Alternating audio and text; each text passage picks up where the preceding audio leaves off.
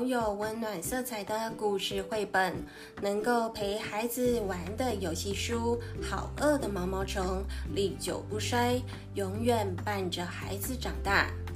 相信只要喜欢阅读童书，或者家中有宝贝的爸爸妈妈，对于艾瑞卡尔这个名字完全不陌生。就算不知道他的名字，也曾经读过他的书。或者曾在书店的架上看过他的画，那五彩缤纷、运用拼贴而构成的童话，以儿童的视角来诉说的故事，红遍全球。但凡见过，就会爱上这看似简单却又温暖可爱的艾瑞卡尔。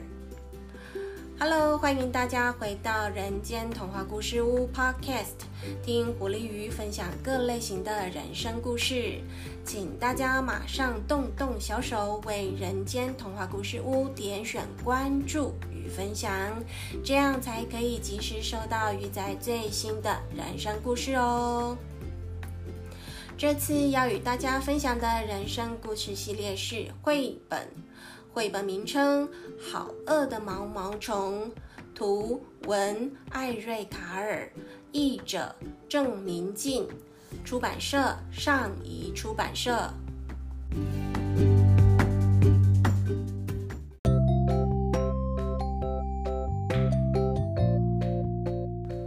灵魂人物介绍：艾瑞卡尔，出生于一九二九年六月二十五日。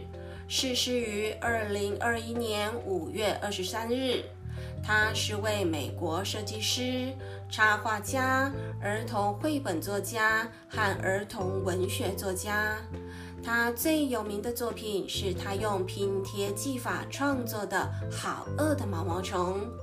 这本书被翻译成六十六种语言，并售出超过五千万册。自从一九六九年以来，他已经创作超过七十本书。他的书在全球已售出超过一点五二亿册。也由于他对美国儿童文学的贡献，使他获得了罗拉·英格斯怀德奖。二零零二年，卡尔在美国麻州的安城成立了。艾瑞卡尔绘本艺术博物馆成为美国第一座绘本艺术博物馆。艾瑞卡尔出生于纽约州希拉丘兹，父母都是德国人。卡尔曾经在美国的幼儿园受教育，还被老师发现卡尔早会的艺术图画天分。不过，在卡尔六岁的时候，举家就搬回了德国西南部的斯图加特。不幸的是，卡尔身处的年代是最为动荡的岁月。他的父亲被纳粹德国征召入伍，远赴战场之后失踪多年。卡尔与母亲更因二战越演越烈。而颠沛流离，在卡尔的青少年时代，填满的记忆全是无情战火与饥饿。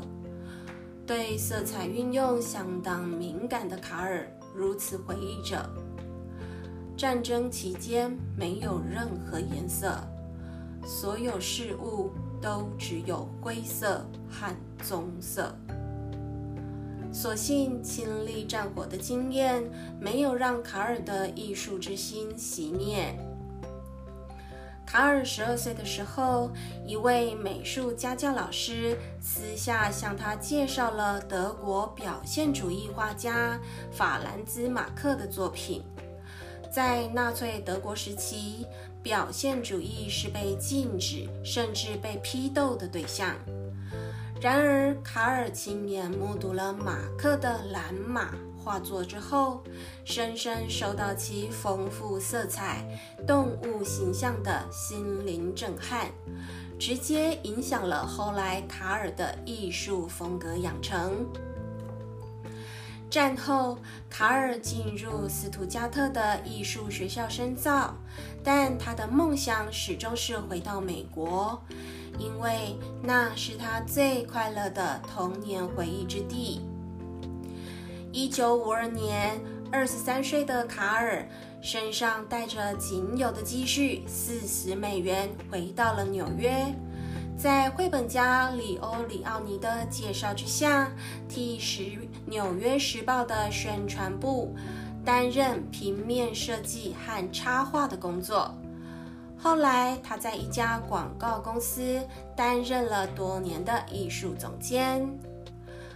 有一天，受人尊敬的教育家和作家比尔·马丁打电话请卡尔为他写的一个故事配图。因为马丁被卡尔所制作的广告红龙虾那醒目的图案所吸引，而棕色的熊，棕色的熊，你在看什么？这本书就是他们合作的成果，也是卡尔真正职业生涯的开始。很快的，卡尔也开始写自己的故事了，他的创作能量丰沛。在他独立创作了《好饿的毛毛虫》一书后，接着陆续出版了《好忙的蜘蛛》《好寂寞的萤火虫》《袋鼠也有妈妈吗》等等七十多部的作品，主题几乎都与大自然、动物和昆虫有关。其中还有一本画了一匹蓝马的画家，讲述的正是影响卡尔深远的法兰兹马克。这些创作元素都可追溯到卡尔的童年，在父亲的陪伴与教导下，耳濡目染许多自然生态的故事。卡尔表示：“我父亲过去常常带我去树林里散步。”他会剥开树皮，让我看生活在那里的生物。我对父亲的这段特殊时光有着非常美好的回忆。在某种程度上，我用我的书和我对动物及昆虫的兴趣来纪念他。我创作的初心是想要启发那个依然住在我心中的孩子。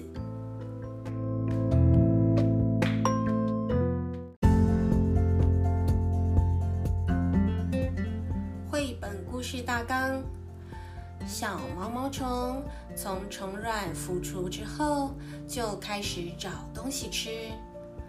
星期一吃了一个苹果，星期二吃了两个梨子。毛毛虫越变越大，然后它躲进茧里。猜猜看，它会变成什么？好饿的毛毛虫故事极为单纯，从一颗小小的蛋开始诉说一只饥饿的毛毛虫每天不断的吃吃吃，然后长大蜕变的一生。看似平常无奇的故事，为何如此受到欢迎与重视呢？艾瑞卡尔的书吸引孩子的秘诀，就在于他对孩子的直觉理解和尊重。孩子们本能的在他身上感觉到一个可以分享共同语言和情感的人。卡尔的故事主题通常来自于他广泛的知识和对自然的热爱。这是大多数小孩共同的兴趣。除了美丽和有趣之外，他的书总是让孩子有机会了解他们周遭的世界。有小朋友就发现，《好饿的毛毛虫》里面的蝴蝶，哎，怎么是变成茧，不是变成蛹呢？艾瑞卡尔回答。嗯，这真是一个好问题。科学家的解释是，在大多数的情况下，蝴蝶会变成蛹，但不是全部。有一种很稀有的蝴蝶品种——倦蝶，它是会结茧的。这些蝴蝶生活在太平洋西北部、西伯利亚地区。而卡尔的不科学解释是：我的毛毛虫非常特别，因为你知道的毛毛虫并不会吃糖果和冰淇淋，你也不可能在任何图鉴中找到我的毛毛虫。而且，当我还是一个小男孩时，我的爸爸会对我说：“艾瑞，从你的茧里面走出来吧。”他的意思是我应该打开心胸，接纳周遭的世界。因此，我觉得，嗯，从你的蛹里面走出来这句话好像有点奇怪。所以，诗歌就这样战胜了科学啦。艾瑞卡尔曾说：“我希望用我的书。”在学校和家庭之间架起一座桥梁。在我的书里，我试图用乐观的态度来引导孩子。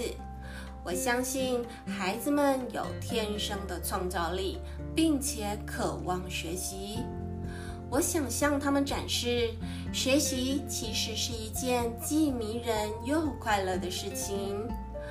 他也曾在二零一九年《好饿的毛毛虫》问世五十周年的时候，在公开演说里如此描述着：孩子们需要希望，小小的毛毛虫可以变成美丽的蝴蝶，靠着自己的才能飞向世界。当孩子们问我做得到吗？从书里就能够得到肯定的答案，会，你会做到的。卡尔认为，这就是这本书的魅力所在。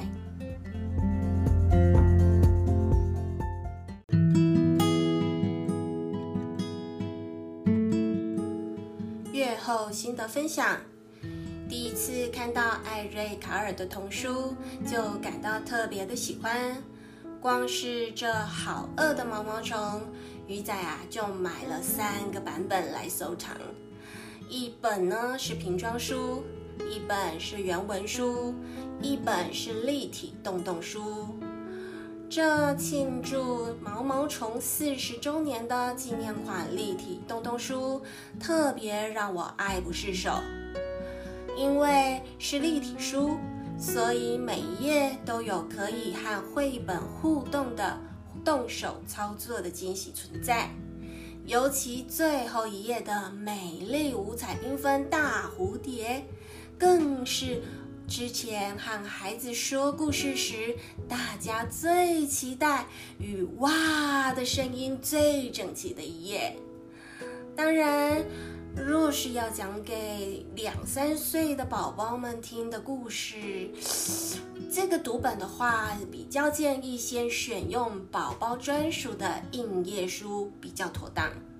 否则，当看到立体书中的小毛虫或蝴蝶缺枝断脚时，会特别想流泪呀。而这本好饿的毛毛虫，让鱼仔联想到的是，任何人都会走过人生蜕变的路。虽然我们的外形结构不会像毛毛虫羽化成蝶一样的改变，但是我们的内在智慧会变。从一个人的眼神，从言行举止上。就能够看出来一个人的气质是落落大方，或者是自卑怯懦。这是源自我们内心所投射而成的形象。所以，任何人都不该妄自菲薄或小看自己。人有无限的可能，只要愿意去面对、去做。就像毛虫一样，恳恳切切地认真过活，一步步的去完成，最终就会长成胖毛虫而蜕变成蝶。在狐狸鱼的图文碎念人生中有提到，往往在觉得自己已过极限，想放弃时，成功其实只有一步之隔。相信大家都听过一个故事：一个小男孩看到了正在挣扎着要破茧而出的蝴蝶，他觉得蝴蝶好痛，好可怜，便好心的帮蝴蝶剪开了茧。他以为蝴蝶会因此而更快活、更顺利的展翅飞舞，殊不知，原本正在靠自己力量挣扎。练习驾驭身体展翅的能力，却被小男孩的好心做坏事而失去了磨练的机会。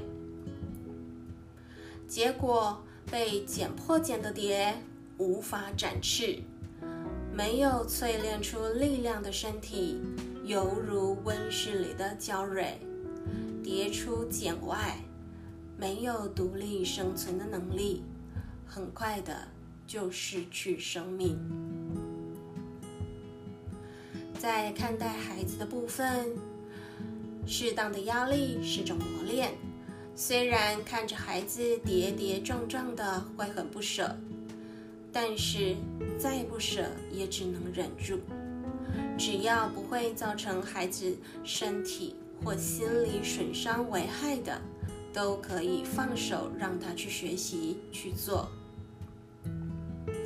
在看待自己的时候，磨练的过程中很苦，会很想放弃，会觉得当初的自己肯定是脑袋抽风了，否则怎么会下这种决定呢？让自己要这么辛苦的爬呀爬，舔啊舔的，这。就像是爬山一样，刚开始的时候都感觉良好，随着时间长，坡度陡，体力的流失就会开始连带着精神力的耗弱，想要放弃的念头啊，就会在脑中高歌，大喊着不想再努力了。根据统计。人往往认真考虑放弃的那个时刻，距离终点只剩三分之一。其实咬牙再撑下去，一定可以顺利抵达。这时就要克制自己对未知的迷茫恐惧。虽然看不到尽头在哪儿，不知道还要走多久，除了可以参考过来人的经验。也可以为自己再设下一小节一小节的小目标，稍微的充电一下，再努力坚持一下，相信很快的目的地就在前方，很快的就能登顶坐看群山，高声呼喊着：“我做到了！”这靠着自己实力一步步挣出来的成就感，势必满满于怀，久久不散。所以大家一起努力吧，累了可以歇歇，但是别放弃。希望大家都能展翅飞舞，成为最耀眼美丽的蝴蝶哦。很快的，今天的故事来到了尾声，谢谢大家收听鱼仔今天的 podcast。好饿的毛毛虫的人生故事就说到这边喽。喜欢鱼仔节目的朋友别害羞，欢迎留言跟鱼仔分享，您的鼓励就是我大大的原动力哦。谢谢大家，敬请期待下一个人生故事吧，拜拜。